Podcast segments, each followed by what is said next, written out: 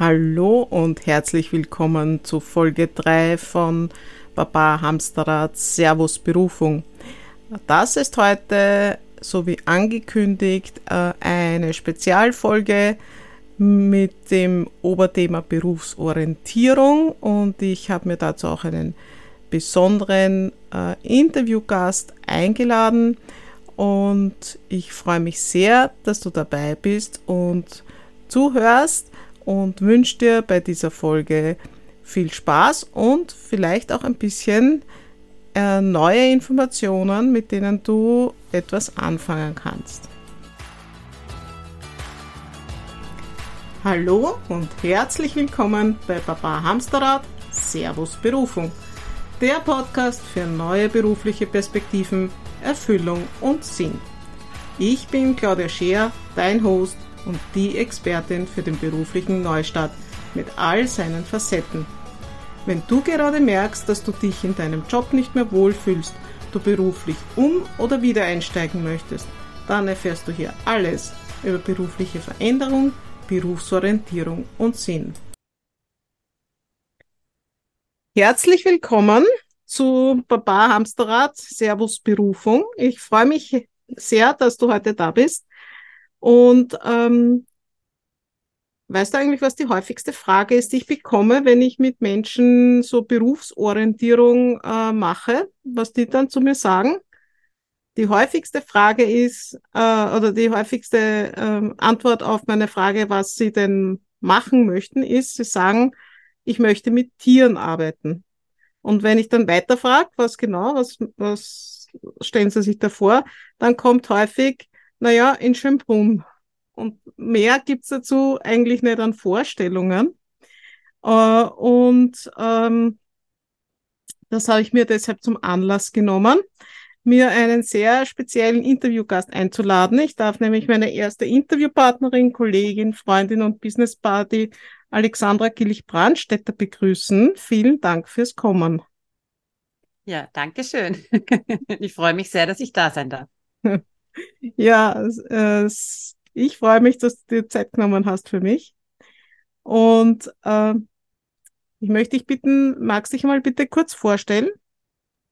Ja, sehr gerne. Also mein Name ist Alexandra Gillich-Brandstätter. Ich bin 51, wohne in der Weststeiermark, habe drei Kinder, äh, sieben Pferde, zwei Hunde und fünf, äh, insgesamt sechs Katzen. und ähm, auf Tiere bezogen, nehme ich an, willst du wissen, was ich beruflich mache. Also ich bin Tierärztin, ich bin Reitpädagogin und Reittherapeutin und ich bin pferdegestützter Coach und Hundefriseurin, nicht zu vergessen. Okay, na, das ist eine breite Palette. Äh, wie sieht denn so ein typischer Tag bei dir aus, äh, wenn du mit deinen Tieren arbeitest? Ähm, ja, ein typischer Tag bei mir. Also ich führe jetzt seit über 21 Jahren eine Kleintierpraxis im gleichen Haus, wo ich wohne, in Ligist.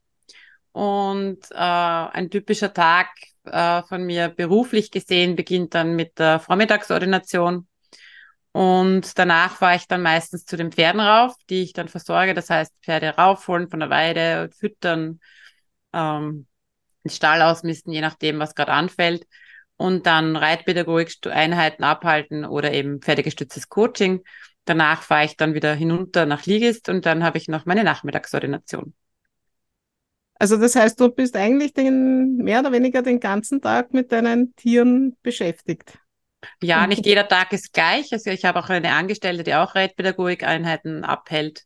Dann bin ich nicht bei den Pferden oben, aber ansonsten schauen meine Tage so aus. Genau. Und hast du auch eine Hilfe, zum Beispiel, äh, um die Pferde zu versorgen, wenn du mal nicht da bist? Ja, das ist eben eine Angestellte, die die Reitpädagogik mitmacht, die versorgt dann auch meine Pferde, genau. Mhm, super. Ähm, ich würde gern mit dir äh, die verschiedenen Berufe, die du da im Bereich der Tiere ähm, ausübst, ein bisschen genauer vorstellen, weil schließlich geht es ja auch ein bisschen so um Berufsorientierung in diesem Podcast. Und ähm, würde dich bitten, dass du dazu mir ein paar Fragen beantwortest. Ähm, ich würde mal mit dem Beruf Tierärztin anfangen. Welche mhm. Ausbildung braucht man da? Wie, wie läuft das ab? Wie wird man Tierärztin? Wie wird man Tierärztin? durch ein Studium der Veterinärmedizin in Wien. Also bis jetzt gab es nur eine Universität, die ist eben in Wien, die Veterinärmedizinische Universität in Wien.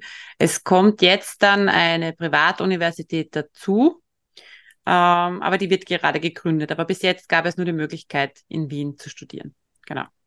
Studium dauert im Durchschnitt jetzt nach der neuen Studienordnung an die fünf Jahre, wenn man das voll gut durchzieht. Äh, ich habe es damals noch in sechs Jahren gemacht, war aber auch relativ schnell für diese alte Studienordnung sozusagen. Also wie ich studiert habe, war gerade der Übergang dann zur neuen Studienordnung. Genau. Mhm. Und Voraussetzung für dieses Studium ist Latinum. Das heißt, entweder man hat eine, eine ähm, Mittelschule besucht, wo Latein ein, ein Fach war, oder man kann dieses Latinum auch nachholen. Und das ist jetzt nicht so eine Floskel, weil die ganze Medizin und auch Veterinärmedizin natürlich auf lateinischen Ausdrucken beruht und man sich da sehr viel äh, erleichtern kann, äh, wenn man diese Sprache quasi sehr gut beherrscht. Hast, hast du einmal eine Prüfung gerettet, dadurch, dass ich sehr gut Latein konnte. Wirklich? Super. Hast du das Latinum äh, nachmachen müssen oder hast du Nein, ich bin, ich bin ins akademische Gymnasium gegangen und hatte äh, Latein und habe auch in Latein maturiert, ja. Ah, okay. Hast du einen Vorsprung gehabt? Hm, bisschen. Bisschen. okay. Ähm, und ist dieses Studium ähm, sehr theoretisch oder hat das auch praktische ähm, Einheiten? Hat man da auch was zu tun mit Tieren dann tatsächlich? Ja, hat man schon, vor allem im zweiten Abschnitt. Äh, es ist am Anfang natürlich sehr theoretisch, aber es wird dann so schnell, also mit dem Sezierkurs, der halt schon eine Hürde für sehr viele Studentinnen ist, sage ich jetzt einmal, ähm, hat man schon ein bisschen einen Praxisbezug und die Tiere sind dann eigentlich wirklich erst im zweiten Abschnitt so richtig. Aber nach wie vor ist es so, dass es da sicher ein bisschen Verbesserungsbedarf geben würde. Also ich sage mal, damals war es so, ich weiß nicht, wie es jetzt ist, ob das schon umgestellt worden ist, dass wenn man nicht irgendwo bei einem Tierarzt schon gearbeitet hat, ähm, relativ wenig Praxis hatte. Also es waren schon diese Einheiten auf der Uni, die vorgeschrieben waren. Aber weit darüber hinaus hat man halt nicht wirklich viel geübt am Tier selbst. Mhm. Ähm, was ich weiß, äh, betreibt ja die Wetmet auch eine eigene Klinik. Genau. Ja, also und wo auch so eher die Spezialfälle auch hinkommen, ne? Die ja, natürlich. So das sind ja natürlich die ganzen, die ganzen Koryphäen, sage ich jetzt mal, vor ja, Ort. Also mhm. sowohl was Kleintiere betrifft, als auch Pferde, als auch Poiatrik, das sind Rinder und Co. Äh, auch Vogelstation gibt also es gibt alles Mögliche. Und äh, da ist natürlich, die sind natürlich dann auch 24 Stunden da und da werden auch die Studenten natürlich beschäftigt und kriegen diesen Bezug auch zur Praxis, dadurch, dass die Patienten da sind. Aber wir haben auch eigene Versuchstiere, die eben vor Ort sind, wo man eben üben kann. Mhm.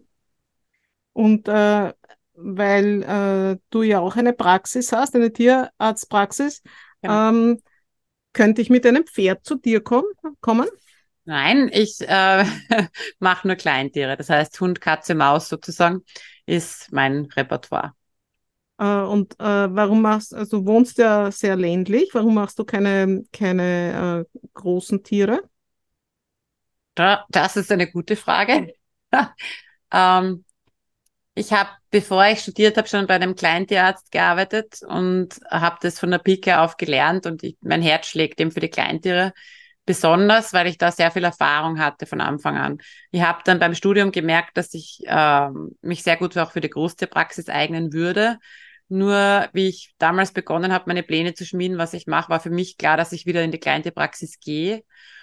Und es war für mich ein bisschen, ich habe das damals als Studentin so gesehen, dass ich äh, die Nutztiere sozusagen nicht behandeln wollte mit dem Ziel, dass das Fleisch oder die Milch besser wird oder ja, das war für mich so schwer vereinbar, dass man quasi schaut, dass die gesund bleiben, damit sie dann eben ja geschlachtet werden oder anders genutzt werden.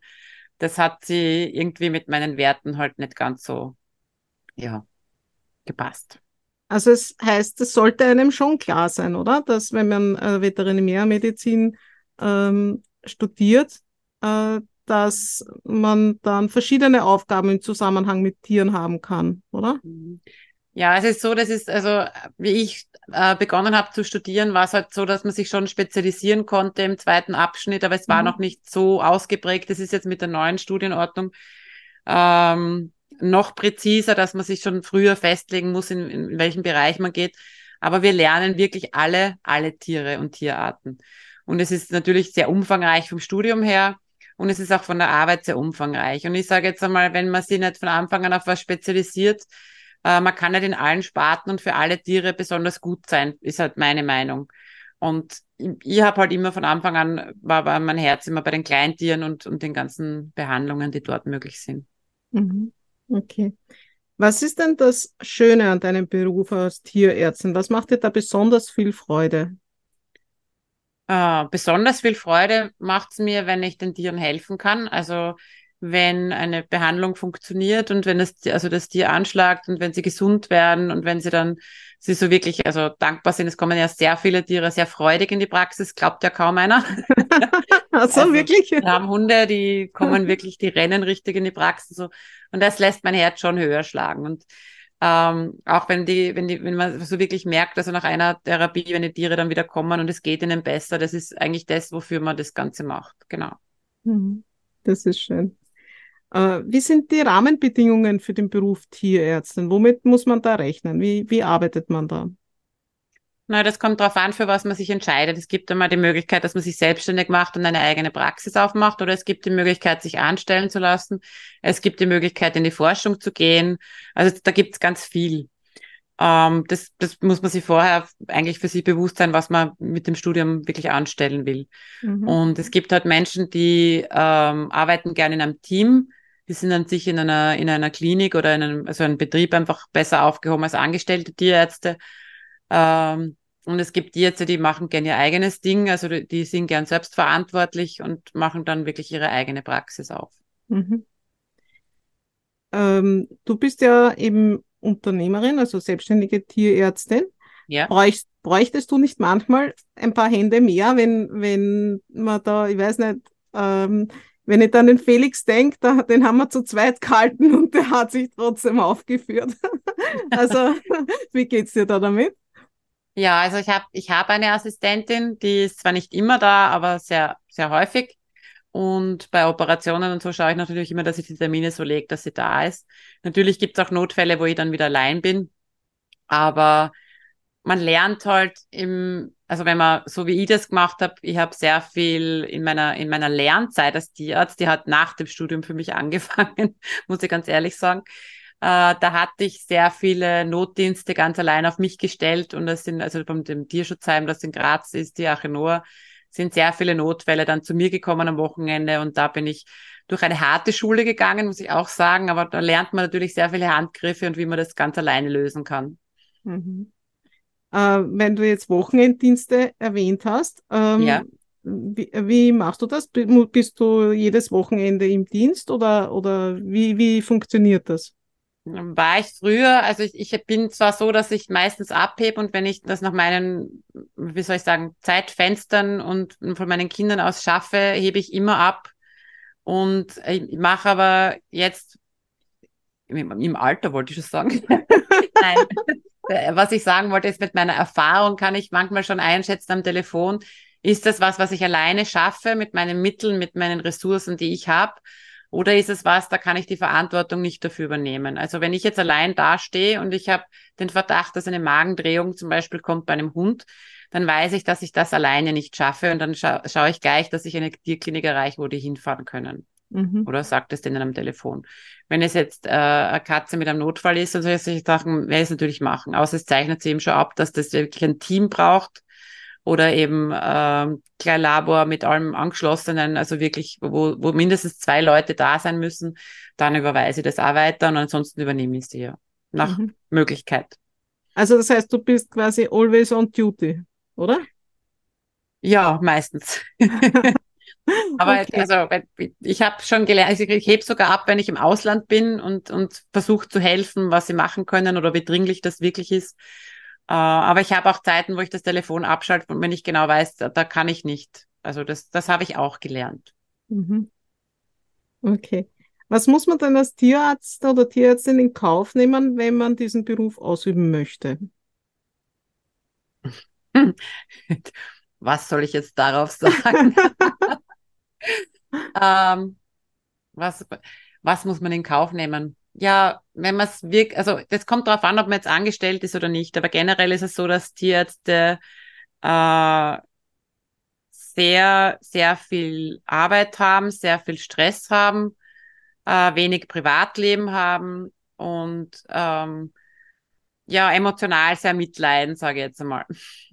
Ja, das kann man das gut heißt, vorstellen. Die Belastungen sind, sind schon sehr hoch. Ja. Ähm, natürlich gibt's bei uns jetzt auch diese neuen Verfechter der Work-Life-Balance. Das spiegelt sich besonders darin wieder, dass äh, Tierkliniken dann oft keine angestellten Tierärzte mehr finden und vor allem in der, in der ländlichen, im ländlichen Raum äh, keine Nachfolger mehr gefunden werden, weil so selbstständig eine Praxis zu führen, ist jetzt nicht mehr der wahre Traum der Veterinärmedizinstudentinnen. Mhm. Äh, wie, gehst du damit um, wenn du zum Beispiel äh, ein, ein Tier einschläfern musst? Belastet dich das? Belastet mich immer, äh, kann ich auch nur machen und tue ich auch nur, wenn es die letzte Möglichkeit für das Tier ist. Mhm. Und äh, das ist auch ein Lernprozess, aber wenn man dann wirklich sieht, dass, dass da gar nichts mehr geht, dann sehe ich es als wirklich unter Anführungszeichen eher Lösung für das Tier. Und ich würde es auch mit meinem Gewissen nicht anders vereinbaren können. Mhm. Und es ist für mich besonders belastend, wenn es Tiere sind, die ich wirklich seit Jahren kenne, äh, wird es natürlich umso schwieriger. Mhm. Also das verarbeitet man dann sicher schwerer als jemand, den man kaum kennt äh, und es ein Notfall ist und du weißt, das Beste für das Tier ist, dass es, es hilft nichts, ja. als wenn du jetzt ein, ein Tier vor dir hast, das du mittlerweile jetzt dann fast 18 Jahre kennst zum Beispiel. Und das ist natürlich ganz was anderes. Du kennst die Besitzer besser, du hast ein Freundschaftsverhältnis schon fast zu den Leuten, du, du kennst das Tier von klein auf, dann ist das natürlich wesentlich schwieriger. Mhm. Aber du bist ja auch ein sehr empathischer Mensch. Und, äh, äh, ja, aber ich glaube, du hast ja dann nicht nur sozusagen mit deinen eigenen Gefühlen zu kämpfen, sondern wahrscheinlich lässt sich das ja auch nicht ganz kalt, wenn es den Besitzern und Besitzerinnen schlecht geht, oder? Ja, also wir, wir, wenn ich Tiere lange kenne und die Besitzer auch, dann äh, fließen die Tränen gemeinsam, sage ich. Ja, also macht Aber das, das ist auch wichtig, also für mich, ich mhm. könnte es auch nicht anders. Ich will das auch gar nicht verstecken oder ähm, abtun oder sonst irgendwas, sondern es gehört für mich dazu, das wirklich auch zu zeigen oder laufen zu lassen und zu sagen, ja, mir, mir, geht, mir tut's auch weh. Mhm.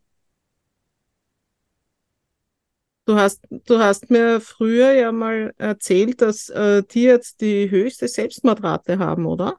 Ja, Tierärzte haben eine der höchsten Selbstmordraten. Da gibt es diverse Studien dazu. Es gibt eine eigene Gruppe für ähm, Tierärzte, um das ein bisschen aufzufangen. Die, die heißt Not One More Vet, also nicht noch ein Tierarzt, ähm, weil es leider immer wieder vorkommt, dass sich Tierärzte, also dass Tierärzte Selbstmord verüben, also Suizid machen. Ja. Also es gibt eine Studie, eine von der, von der deutschen Tierärztekammer, die ist jetzt schon ein bisschen älter, aber da wurden 3179 Tierärzte befragt und da hatten aktuelle Selbstmordgedanken, also Suizidgedanken, aktuell, gerade aktuell 19,2 Prozent der befragten Tierärzte. Und äh, also insgesamt gesehen ist es so, dass Tierärzte ein dreimal so hohes Risiko für Depressionen haben und ein sechsmal so hohes Suizidrisiko. Und es ist doppelt so hoch wie bei Humanmedizinern, also bei Ärzten. Wahnsinn. Gibt es auch eine Begründung dafür? Naja, es gibt mehrere Begründungen. Es ist einerseits der Stress, dann eben das, was du schon angesprochen beim Einschläfern, so diese emotionalen Begleiterscheinungen, die, dieses Mitleiden. Ähm, was da sehr viel mitspielt, ist natürlich der Zugang zu diesen Medikamenten. Ja, wir wissen, wie Einschläfern geht. Äh, wir sehen es eben wahrscheinlich so wie ich dann auch als Erlösung. Ähm, es ist vorhanden, ja, also wir haben den Zugang und wir wissen wie. Also das spielt sicher auch viel mit.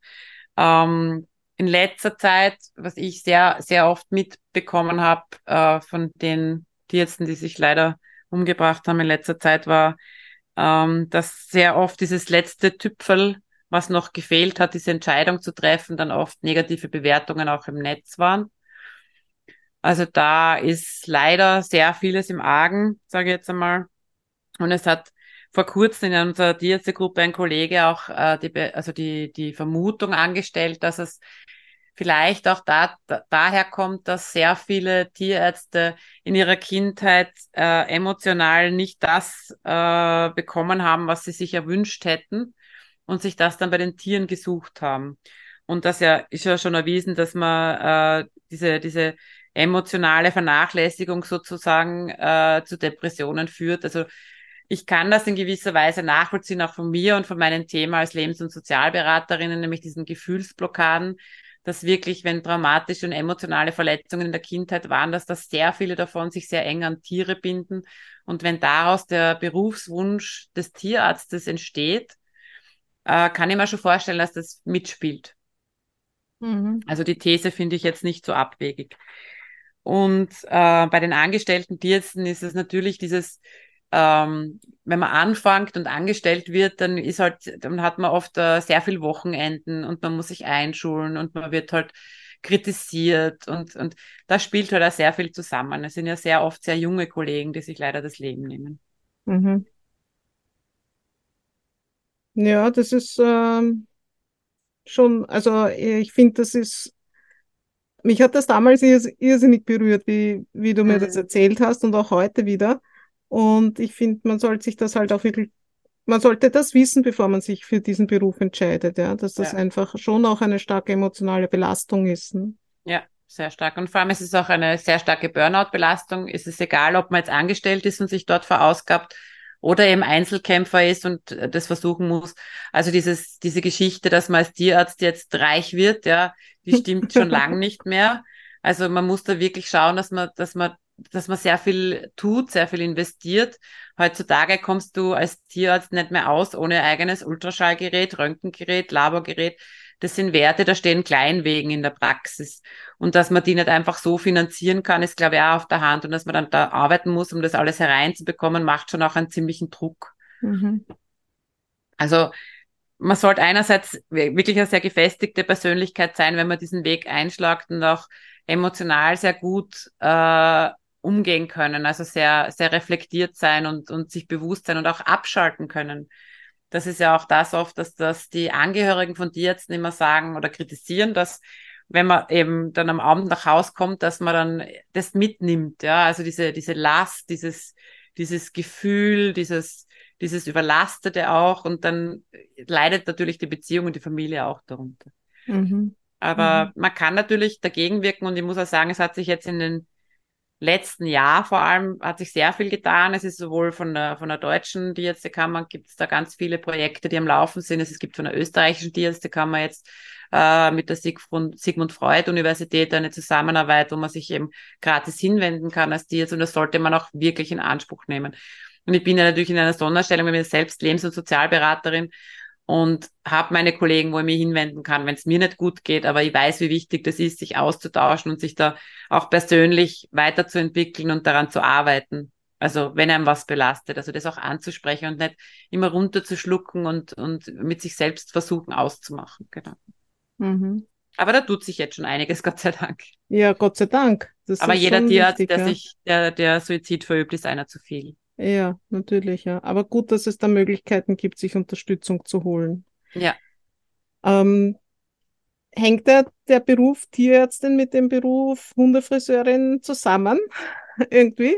Oder ah, ja, das... natürlich. Also es war so irgendwann einmal die, also wir haben mitbekommen, dass die Leute Schwierigkeiten hatten, einen Hundefriseur zu finden. Und dann haben wir uns einmal für die Ausbildung interessiert. Ich habe sie gemacht und die, meine Angestellte auch. Und es ist halt, ähm, einerseits ein bisschen äh, für die Kundenbindung natürlich und andererseits äh, natürlich praktisch, weil dann äh, können sie, wissen sie schon, dann haben sie schon Vertrauen, sie kennen uns, sie wissen, wie wir arbeiten, wo wir sind und so weiter. Das ist natürlich, und wenn was passiert, zum Beispiel beim Krallenscheren oder Schneiden oder sonst irgendwas, dass wir dann natürlich gleich alles vor Ort haben. Und äh, viele machen sie dann auch wirklich einen, einen, einen Hundefriseurtermin aus, plus die Impfung oder so, oder ja, oder verbinden das, das gleich, mit ne? Medikamenten ne? abholen. Und aber es ist, es ist jetzt, jetzt heutzutage gibt es schon ganz viele Hundefriseure, also da tut sich auch einiges. Also Hundefriseur, da braucht man einfach eine Ausbildung, man braucht ein Geschäftslokal, Äh, man macht das natürlich selbstständig oder man findet vielleicht einen Tierarzt, der noch keinen Hundefriseur hat. Ja. Es gibt noch ein paar, habe ich gehört. und dann kann man sich dort bewerben, ob man da nicht das mitmachen kann, sozusagen. Das Wie lange halt dauert so eine. Ausbildung? Das ist unterschiedlich, es gibt unterschiedliche. Also ich kann mich gar nicht mehr erinnern, wie lange unsere damals, ja, ganz ehrlich nicht, das ist jetzt wirklich lange her, dass ich die gemacht habe. Ähm, aber nicht allzu lange, das kommt drauf an. Du kannst natürlich ähm, das wirklich als Lehrberuf machen und, und halt Hundefriseur ein, zwei Jahre begleiten oder du machst eine Ausbildung. Es ist, gibt unterschiedliche Wege, um Hundefriseur zu werden. Mhm, okay. Was, was ist das Schöne an dem Beruf Hundefriseur? Was macht dir da Freude? Äh, das Schöne am, Beruf Hundefriseur ist das, dass man da wirklich ein, ein, dieses Ergebnis hat. Also soll jetzt mal sagen, wie ein Tischler, ja, der macht seinen sein Stuhl und der Stuhl ist dann fertig. Und beim, beim Hundefriseur ist halt so, man sieht den Hund vorher und dann sieht man den Hund nachher. Und es hat natürlich auch so was Befriedigendes, würde ich jetzt sagen. Also wie schön das gelungen ist, wie, wie, wie verändert der Hund ausschaut, wie begeistert die Leute sind. Also dass man wirklich was erreicht von A nach B. Also Hund kommt so, Hund geht so, ist natürlich ganz was Nettes. Äh, wie verhalten sich die Hunde da in der Regel? Sind, mögen die das oder mögen die das nicht? Ähm, das kommt wieder auf die Besitzer drauf an. Also es ist so, wenn die Besitzer von Anfang an mit dem Hund darin hinarbeiten und die Hunde das gewohnt sind, dass sie gebadet werden, dass sie geföhnt werden, dass sie ruhig halten müssen und dass sie nicht bissig sind, ist das natürlich eine lustige Arbeit. Meistens ist es leider so, dass die viele, viele Hunde zum Hundefriseur kommen, weil die Besitzer eben es selbst nicht können, ja. weil der Hund es sich nicht gefallen lässt. Und da kannst du dann eben nur mit Beißkorb arbeiten und so weiter. Das sind halt die, die Hunde, wo man halt nicht so viel Freude hat beim Machen, ja, weil das natürlich etwas herausfordernd ist. ja, ich weiß, wenn ich den Felix versuche zu bürsten, nächste Narbe. ja, Langhaarkatzen sind so ein Thema an sich. Also das vielleicht so am Rande wäre halt gut, wenn man sich eine Langhaarkatze nimmt, dass man sich dessen bewusst ist, dass die auch Pflege brauchen und dass man die von Anfang an daran gewöhnt, dass man sie wirklich kämmt und bürstet, also das wirklich vom Grund auf, mhm. weil dieses oberflächliche oben drüber, das kann man ja bald einmal, aber dieses wirklich von Grund auf, dass man die Filze auch erwischt und das wirklich von Anfang an, äh, wäre halt schon wichtig, weil sonst haben wir dann lauter rasierte Katzen, mhm. weil die so stark verfilzen dann das und so, so nahe an der Haut, dass man das gar nicht mehr anders wegkriegt, als mit einem Rasierer, der wirklich ganz knapp an der Haut abschneidet. Mhm. Mhm. Und davon haben wir auch sehr viele. Ja, aha, okay. Na, ich bemühe mich, sagen wir. Äh, wie, wie sind denn die Rahmenbedingungen so für Hundefriseurinnen? Ist das mal, ist das, ist das irgendwie reglementiert? Äh, muss man ja, sich da an irgendwelche Dinge Anmeldung, halten? Genau, ist auch eine Anmeldung bei der WKO und also selbstständige Tätigkeit im Normalfall, außer du hast zum Beispiel beim Tierarzt oder so Unterschlupf quasi als Angestellte. Ähm, man braucht natürlich äh, einen Tisch, man braucht Befestigungsmöglichkeiten, man braucht eine Badewanne zum Baden. Man braucht einen Föhn oder eine Föhnbox, weil man muss ja die Hunde trocken kriegen. Man braucht gute Scheren, dadurch auch einen Scherenschleifer mhm. oder eine, eine Firma, wo man das hinschicken kann, Scherköpfe, Rasiergerät und davon meistens mehr, weil die relativ schnell heiß laufen, vor allem bei großen Hunden, wo man viel schneiden muss. Und Geduld und man braucht einen guten Zugang zu Hunden. Also mhm. da sollte man schon sehr viel Hundekenntnis besitzen, weil da, das natürlich schwierig ist, wenn man genau wissen muss, wo kann ich wie aufheben oder, oder wo muss ich besonders aufpassen beim Schneiden natürlich. Und was, was mache ich, wenn doch was passiert? Mhm. Okay. Und ähm, was würdest du sagen, sind so die Schattenseiten des Berufs?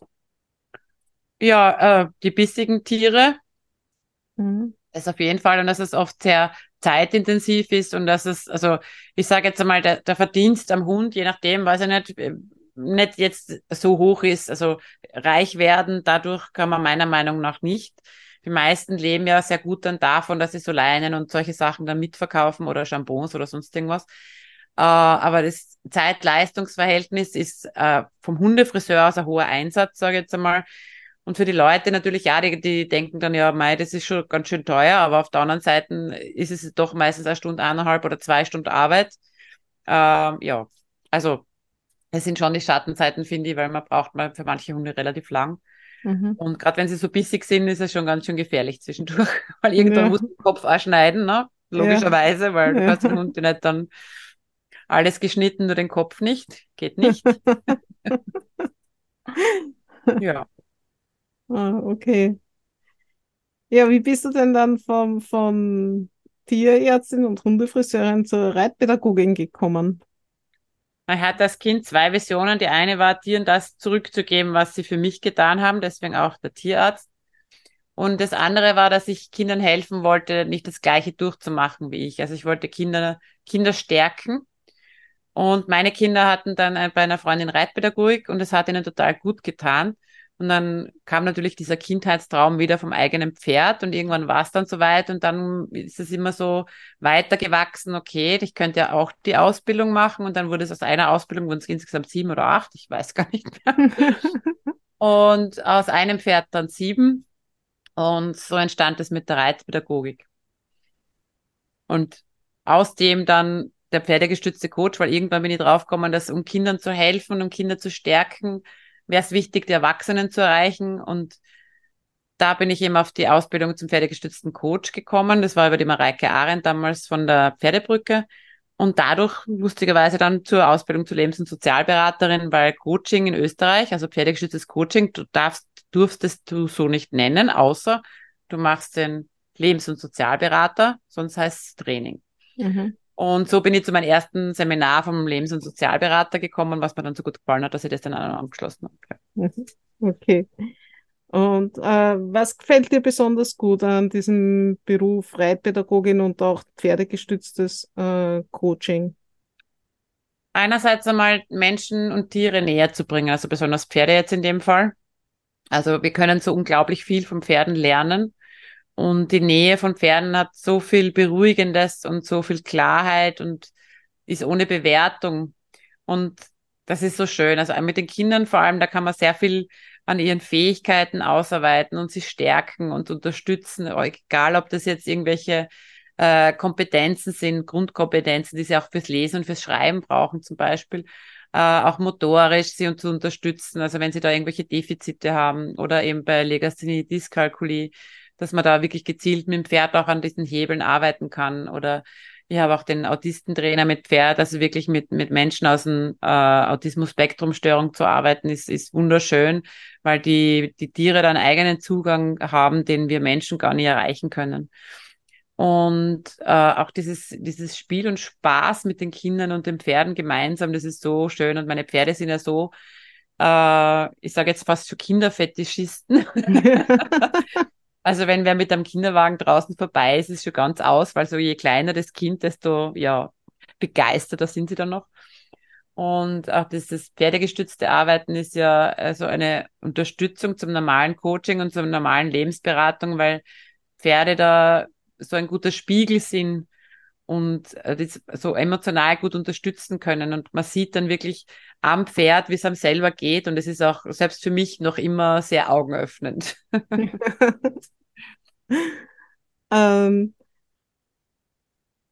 wenn äh, die Pferde, also ich habe das ja selber miterleben dürfen, dass die, die Pferde sehr, äh, die, die Gefühle wirklich sehr stark äh, so spiegeln und verdeutlichen und auch, äh, ähm, wie soll ich sagen, so eine emotionale Antwort auf das eigene Verhalten geben oder so. Ja. Mhm. Ähm, aber ich habe auch äh, ein Foto gesehen, jetzt vor kurzem, von, der, von einer Reitpädagogik-Einheit, da ist ein, ein Kind auf dem Rücken des Pferdes gestanden. Machst du da ja, so quasi Kunststücke auch oder, oder warum machst du ja, sowas zum Beispiel? Warum wir sowas machen, ist zum Beispiel als Mutstärkung. Aha. Also dieses, ähm, wir machen so, das war jetzt zum Beispiel eine Abschiedsrunde wo wir mehrere Kinder da gehabt haben und am Schluss habe ich gefragt, was würdet ihr gern in der letzten Runde machen?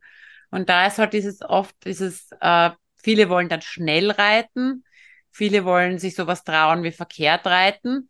Und wenn ich schon merke, also das, das war zum Beispiel einmal ein Kind, das äh, vielleicht vorher äh, Probleme gehabt hat, ähm, weil etwas nicht gelungen ist, also wo so ein bisschen dieser Selbstvertrauen, dieser Mut gefehlt hat und dann so zu anzubieten oder magst vielleicht sogar drauf stehen.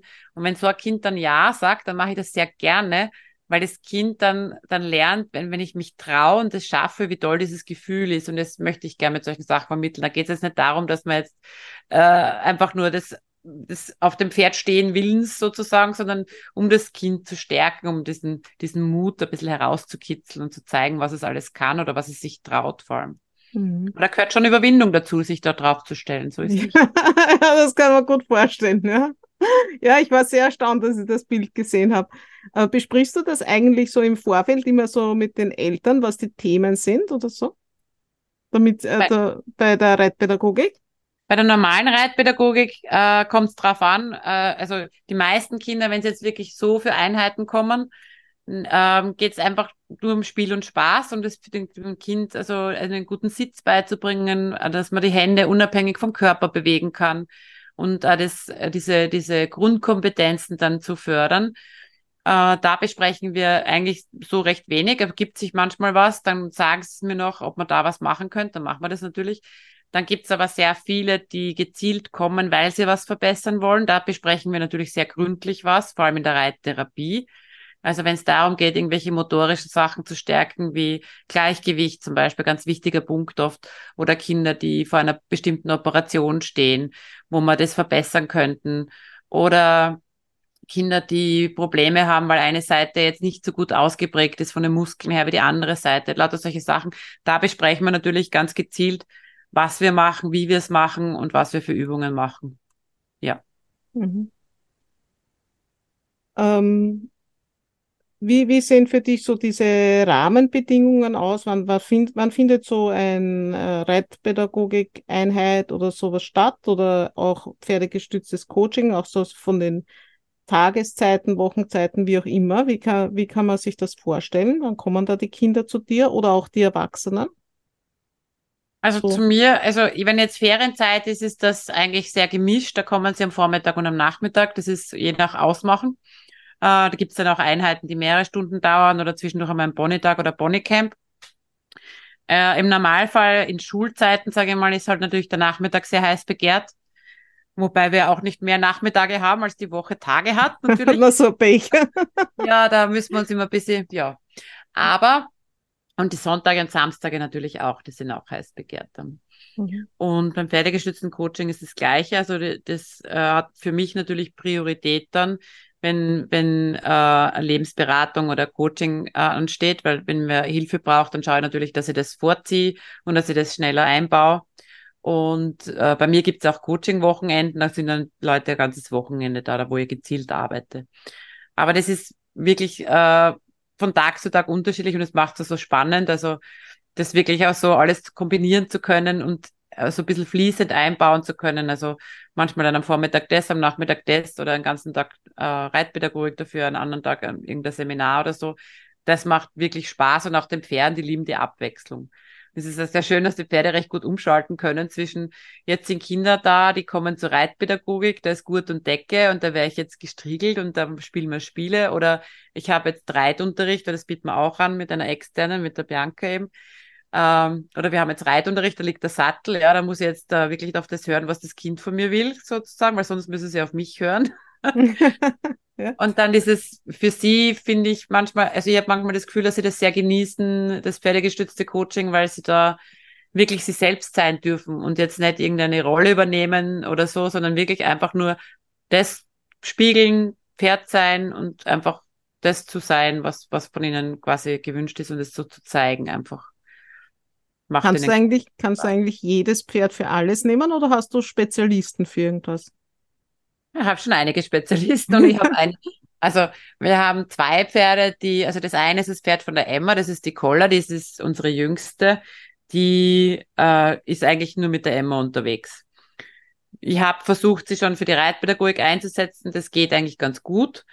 Äh, aber jetzt zum Reiten zum Beispiel für andere Kinder würde ich sie nicht nehmen und zum fürs pferdegestützte Coaching, da kommt es drauf an. Also nehme ich zum Beispiel sehr gerne, wenn es äh, ein Coaching zum Beispiel einer Mutter ist, wo ein Kind ähm, sehr viel Temperament hat. Da eignet sich die Collar super zum Spiegeln, weil die, die kann dann also als Metapher für das Kind zum Beispiel, weil sie das, da kann sie sich so richtig ausleben und das richtig zeigen. Und ähm, ansonsten lasse ich sehr gern die Pferde aussuchen. Also die Pferde, die Leute aussuchen, wer, wer, wer, wer arbeiten will. Oder umgekehrt die, die Leute, die kommen, also wirklich auszusuchen, welches Pferd sie gerne hätten und warum. Hat da manchmal damit zu tun, was ihr Thema ist und was sie meistens recht gut äh, kombiniert dann im Nachhinein. Ja, das bei mir ja auch einen guten Griff gemacht. Gell?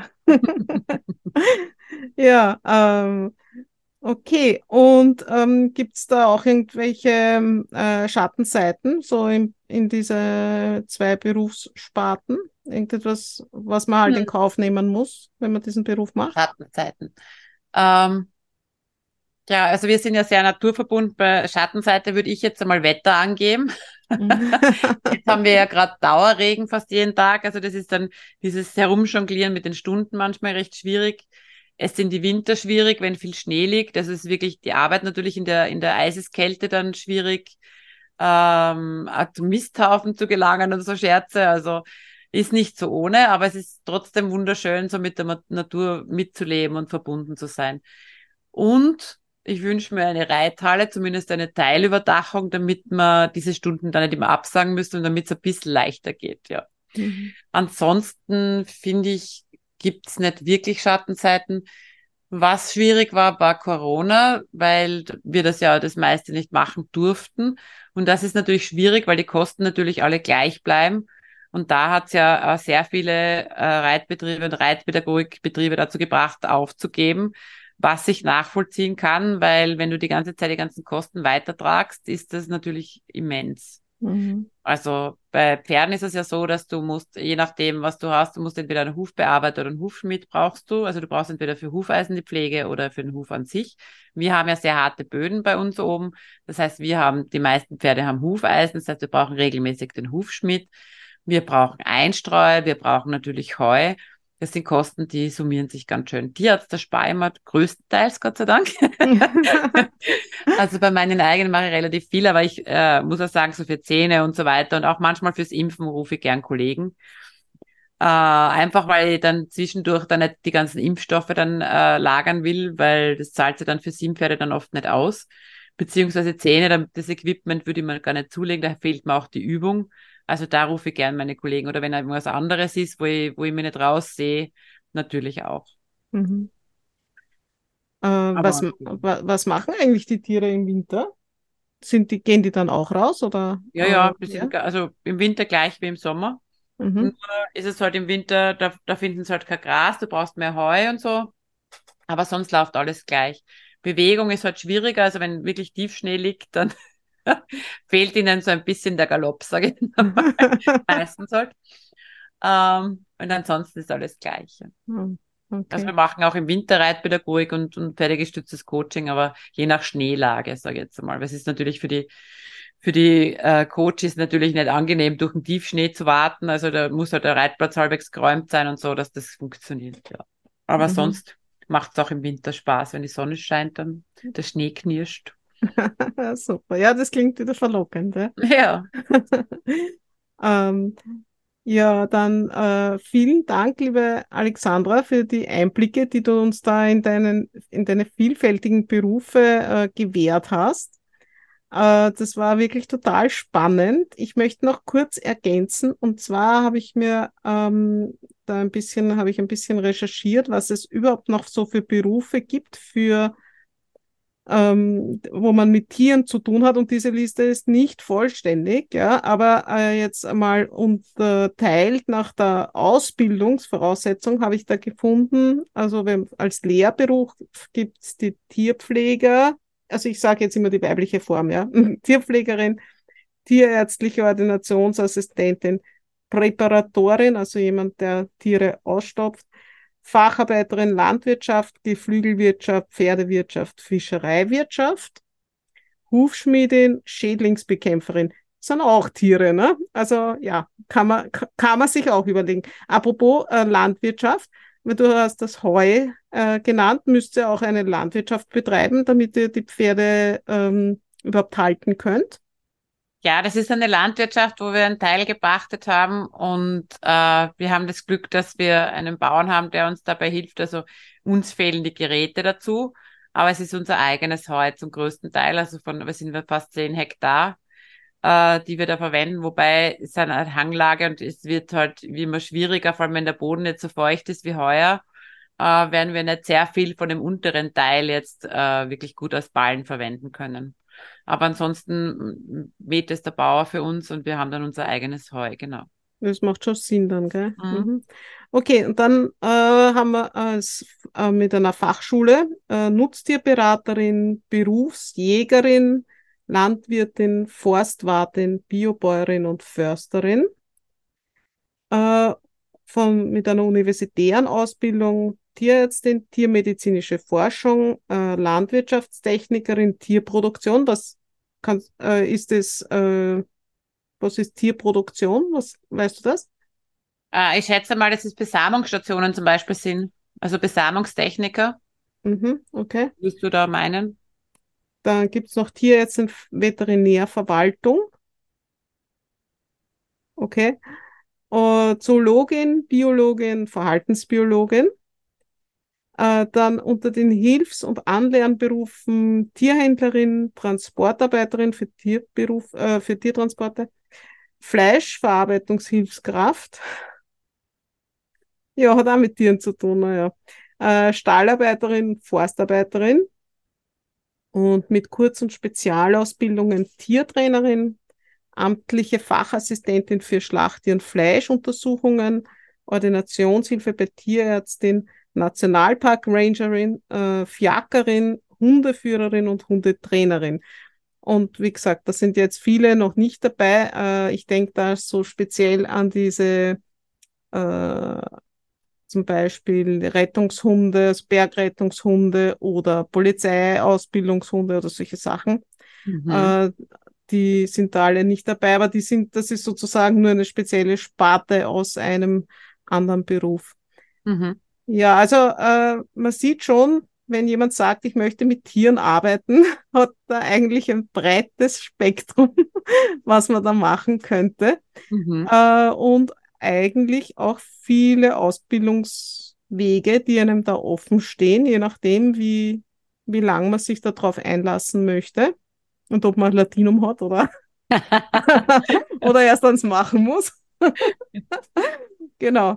Und äh, ja, da, also da gibt es dann viele, viele Möglichkeiten. Und ich freue mich, dass du äh, uns das so ähm, lebensnah und praktisch näher gebracht hast, äh, was das heißt, so eine Anforderung mit Tieren zu arbeiten, weil es ist ja auch eine sehr große Verantwortung und nicht nur eine große Tierliebe. Genau, es ist sehr, sehr viel Verantwortung. Also Verantwortung für ein Tier zu übernehmen ist, ist nicht ohne. Genau.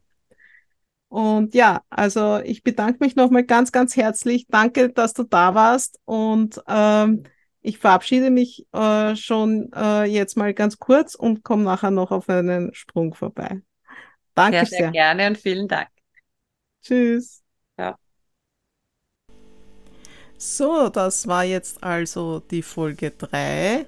Ich will mit Tieren arbeiten und das Interview mit Alexandra Gillich-Brandstetter. Ich bedanke mich ganz, ganz herzlich, äh, dass du dabei warst und mir dein Ohr geliehen hast. Und ich hoffe, es war auch wirklich etwas Interessantes für dich dabei und du hast ein bisschen Einblick gleich in mehrere Berufe bekommen. Und äh, wenn du zufrieden warst, dann freue ich mich, äh, wenn du meinen Podcast weiterempfiehlst. Vielleicht kennst du ja jemanden, der in diesem beruflichen Bereich äh, sich orientieren möchte. Äh, oder wenn du den Podcast mit Sternen bewertest, da ist mir natürlich auch sehr, sehr, sehr geholfen.